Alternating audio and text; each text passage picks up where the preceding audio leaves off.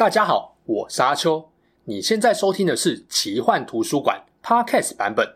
如果你想要观看有搭配精美图片与文字的影片，欢迎到 YouTube 上搜寻奇幻图书馆。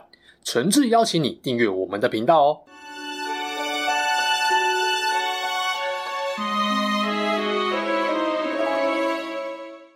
Hello，大家好，我是阿秋，来聊聊神秘奇幻的主题故事。虽然《怪兽三》电影剧情还没有进入一九四零年代最关键的终极决战，我们还是看不到老葛使出全力的真正战力。但有鉴于不知道《怪兽四》什么时候看得到，所以决定先以目前拥有的资讯来跟大家比较一下二十世纪这两位黑魔王谁强谁弱。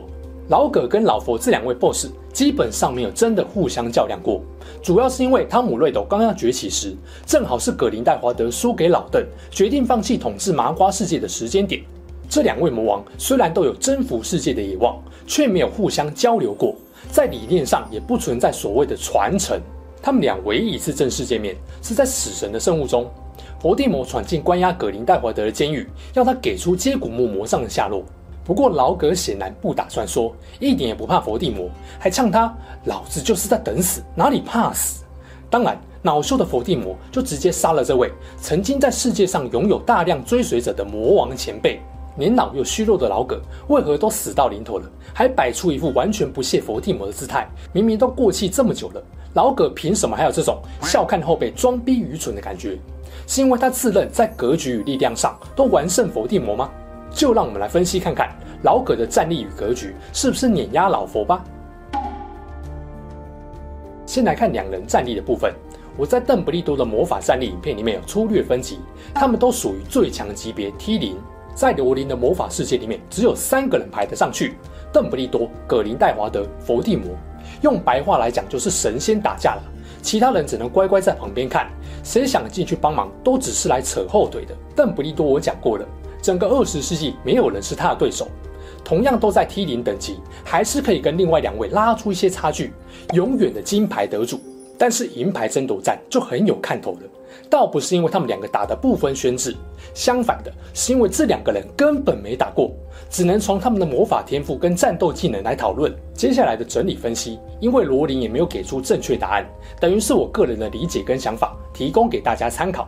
分别会就魔法天赋、黑魔法、决斗能力、锁心术与破心术、无障与无声魔法、变形学以及两人特有的突出能力来看。首先是魔法天赋，指的就是与生俱来的魔法学习与运用能力。不少天赋高的巫师，在还没进学校前，就能够凭自己的意识释放魔咒。最慢能够在念书时期，就会展现出惊人的能力。当然，老葛与老佛在这部分都是顶尖的。不是说后天努力没有用，但说句现实的，巫师世界是非常讲究天赋的。有没有天赋，直接影响了你魔法战力跟相关职业的成就上限。讲白一点。天赋不够高，醒醒吧！T 零跟 T one 等级根本不会有你的份。不过，天赋虽然影响巫师的初始能力值跟能力上限，但如果后天没有足够努力，成就也不一定会胜过后天很努力的巫师。至少两代魔王能够成为 T 零等级，都代表他们的天赋跟后天努力都不输给任何人。老葛求学时期就很清楚自己的魔法天赋吊打所有人。在学校热衷尝试各种危险的魔法试验，被德姆兰学院退学后，因为寻找死神圣物，认识了老邓。作为魔法天赋最顶尖的两位天才，很快都了解了彼此的能耐，也才会有两人共同缔结血盟，共同拟定未来统治麻瓜世界的计划。在佛地魔崛起之前，老葛就被认为是有史以来最强大的黑巫师。老佛的天赋更不用说，打从邓布利多到孤儿院探望汤姆·瑞斗，就知道这小子不得了。根本都还不知道魔法世界的存在，就已经发现了自己的特殊能力，还在一定程度上学会控制它来伤害身边的人跟动物。讲到这里，有没有发现某个人跟汤姆·瑞斗很像啊？没错，就是我们在本传的主角哈利波特。哈利也是在一无所知的情况下就能够使用魔法。就这点来说，哈利的天赋毫无疑问也是非常高的。汤姆进学校后的模范学霸表现，印证了老邓的眼光，演乖乖牌的功力也是超一流。汤姆后来成魔后，老邓曾经表示，伏地魔的魔法知识比任何活着的巫师都还要渊博。如果他恢复全部的法力，即使再强大的保护咒也不会有效果。如果天赋不够高，是没办法单靠自己消化吸收又广又深又难的魔法的。说到黑魔法，两位黑巫师残忍的程度不遑多让。先讲老葛，他求学时就试验过非常多致命的黑魔法，包含在自己同学身上做试验。学校当然是管不动这位邪恶天才，只能够把他退学。成年后，基本上黑魔法各个领域他都有所涉猎，没有他不会，只有他想不想用。补充一下，黑魔法按照负面影响程度可以分成三类，由轻到严重分别是恶咒、毒咒与诅咒。前两种就是小 case。第三种的使用频率最高也最知名的就是三大不赦咒：蛮横咒、酷刑咒跟索命咒。老葛最喜欢用的黑魔法是酷刑咒。年轻时跟老邓、邓弟三人互殴中，他就对邓弟阿波佛使用过酷刑咒。怪兽电影系列，他也曾经对纽特跟雅各使用过。佛地魔对于黑魔法的研究，比起老葛是有过之而无不及，还特别喜欢禁术。不愧是火影忍者大蛇丸的创作参考来源呐、啊！三种不赦咒他都超熟练，最喜欢索命咒，死在他绿光下的人不计其数，就连他老爸、阿公跟阿嬷也都死在他的帐下。这时候他还不到十七岁。除了不赦咒，佛地魔也能够使用多种强大致命的诅咒，例如说在魔佛罗冈特戒指中下死亡诅咒，老邓就是中了这一招，被史内普宣判寿命最多只剩一年。然后在岩洞中跟哈利一起找分灵体时，老佛也用了特殊的诅咒，让老邓必须把石盆中会产生极大痛苦的绿色药水全部喝掉。另外，他也对黑魔法防御术的教职下了诅咒，没有人能够在这个岗位上教超过一年。这些都看得出他有多精通邪恶的黑魔法。姑且不讨论老葛的故事还没有演完这点，纯粹就以上的资料来判断，在黑魔法使用上，伏地魔是比较突出的。如果以游戏来比喻，伏地魔的普通攻击就是酷刑咒跟索命咒，感觉怎么放都不会扣 MP。相反的，击中敌人还会回魔。老葛诅咒没有用这么多，不是因为他不会用，而是他知道要实现野望，滥杀无辜绝对不是最好的方法。杂鱼他还不屑杀，真的要他痛下杀手，多数都是有一定实力，会严重影响他完成计划的绊脚石。例如怪兽二最后杀了丽塔雷斯壮。怪兽三最后也是直接给奎登斯一发索命咒。这部分我的想法是，对黑魔法的熟练度，两人应该在伯仲之间。但黑魔法的使用频率与广泛度，老佛明显高出许多。老佛就是把黑魔法当喝水用，而老葛是在必要时才用。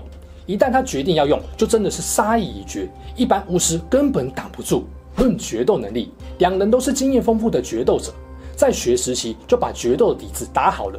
老葛求学时期，全面学习了各种战争魔法，他的所作所为几乎都有一些原则跟目的，尽管别人不一定能够接受。例如，面对比他弱的敌人，很多时候他不直接秒杀对手，而是用魔法轻松反击对手的招，消磨对手意志，让他们先敬畏自己的强大力量，最后再给予报复性的打击。老葛年轻时，同时跟老邓、邓弟决斗，也没有屈居下风。后来拿到接骨木魔杖，更不得了。在怪兽一伪装成葛雷夫时，一对一的决斗是完全没输过。到了最后，他一个人跟十几个训练有素的美国正气师对打，开启绝对防御般的铁甲咒，几乎没有人伤得了他。更不用说一九四零年代跟邓布利多进行了一场史上最伟大的决斗，虽说最后输了，但老邓也只是说他可能略胜一筹，赢得不轻松。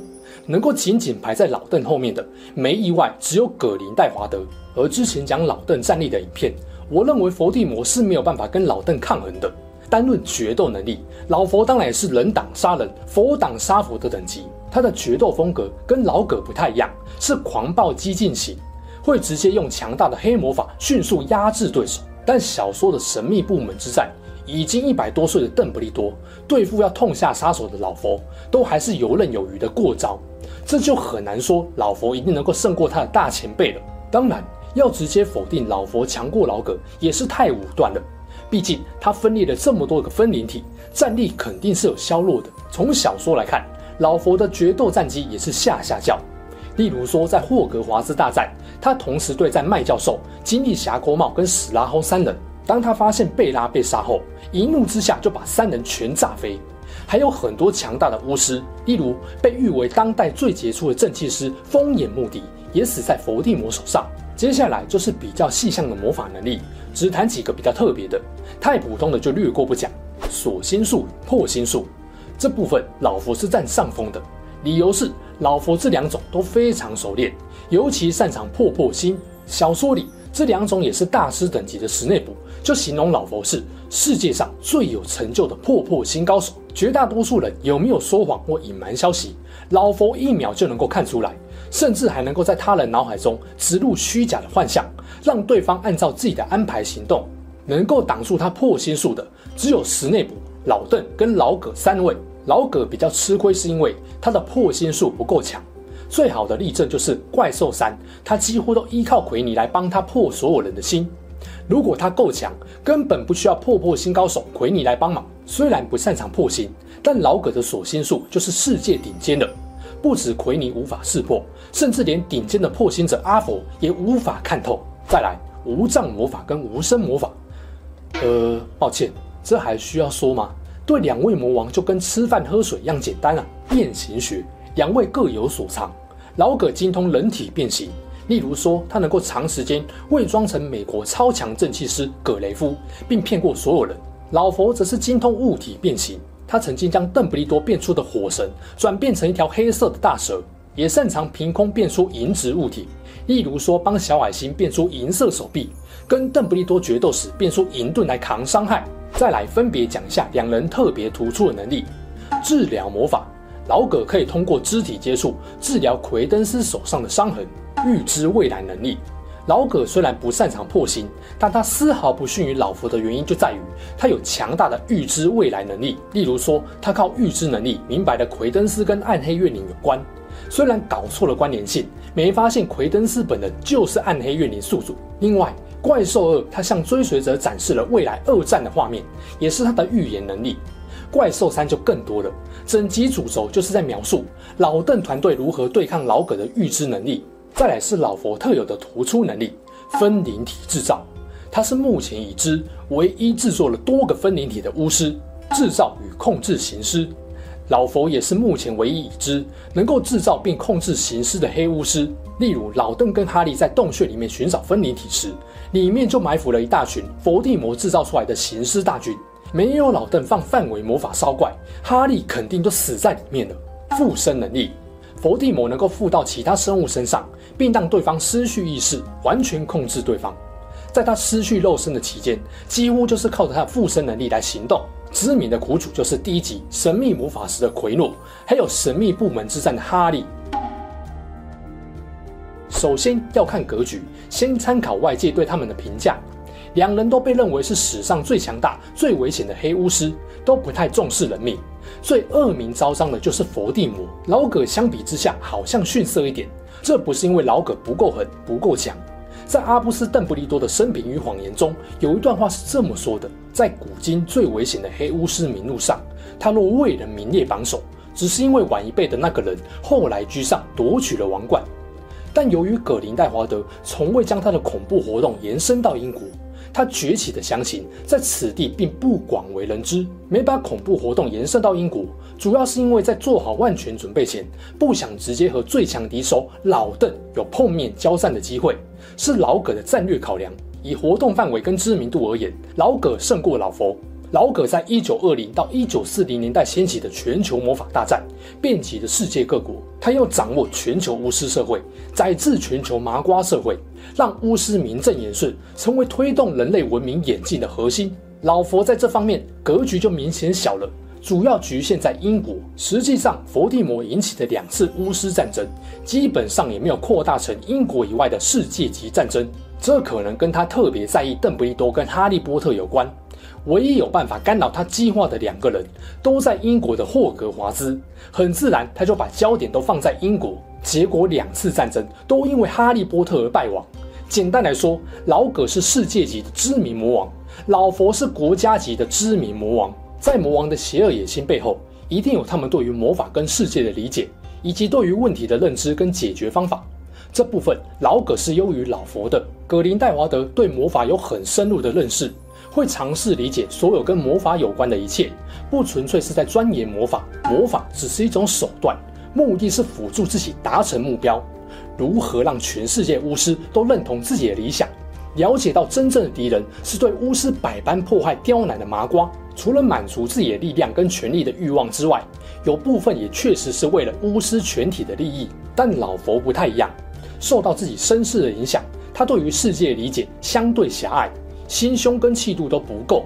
他对麻瓜的厌恶，不像老葛是发自内心优越感的鄙视，反而是源于自卑感跟耻辱所带来的怨恨。从出生以来就没有真正感受到爱的佛地魔，他眼中的世界从来只有自己。不屑与其他人分享喜怒哀乐，是真正极端的反社会人格。简单来说啊，老葛是我讨厌麻瓜，原因是我知道麻瓜长期不断在恶心我们巫师同类，而且在他们的治理下，世界变得更糟了。我们要取而代之。而老佛是我讨厌麻瓜，他们的存在玷污了我尊爵不凡的强大力量，令我蒙羞，所以我要把这个世界上所有跟麻瓜有关的一切都毁掉。这样一笔高下立判，就不意外为何风中残烛的老葛面对佛地魔还是一副老神在在、从容不迫的样子。在老葛眼里，眼前这位人人畏惧的黑魔王，只不过是位拥有强大法力、自以为无敌，但明眼人一看就知道他注定失败的蠢蛋。最后也谈一下魅力跟领导力。先讲魅力，两人年轻时都是顶级，都有三高：高智商、高天赋、高颜值。老葛在学校时专心强化实力，没什么交朋友。后来又被退学，感觉好像没什么魅力。其实离开学校后才大爆发，光能在超短时间内就让老邓深深爱上他，魅力就直接一百分了。更别说后来他在独自实现目标的路上，靠着智慧、口才跟城府谋略，攻略了多少强大的巫师自愿加入他的麾下。老佛则是在校靠着三高，吸引了大批史莱哲林的追随者。有一部分离校后还是跟着他，虽然他交到的都不是真正的朋友，但对他来说也不需要。老佛在学校的魅力也体现在他深受老师们的喜爱，甚至能让史拉轰对自己讲出跟分离体有关的知识。空有演技而没有魅力是办不到的。另外，年轻时诱骗格雷夫人说出雷文克老王冠的下落，以及他日记的年轻形象赢得金妮的信任等等，这些都展现出他不凡的魅力。只不过，当他分灵体越分越多，面容越来越不像人之后，魅力就大减。取而代之的是用恐吓威胁的方式，让他人为自己做事。领导能力上，老葛不用说，效忠他的巫师军队，为了推翻国际保密法，在欧洲发动了长期战争，进行了长达数年的恐怖统治。老佛前期的领导力也是不凡，在他底下的食死人干了一堆坏事，很多都没有办法真正被定罪。就算中后期无法靠魅力领导。他还是能用力量来进行高压领导，这种领导方式对他来说依然有效。终于要来做总结了，回到一开始的问题，已经过气了五十年，宛如风中残烛的老葛，为何面对佛地魔还能如此从容不屑地嘲讽他呢？是因为他自认在战力与格局上都完胜佛地魔的缘故吗？从上面的分析来看，并没有直接明确的证据显示老葛的战力碾压老佛。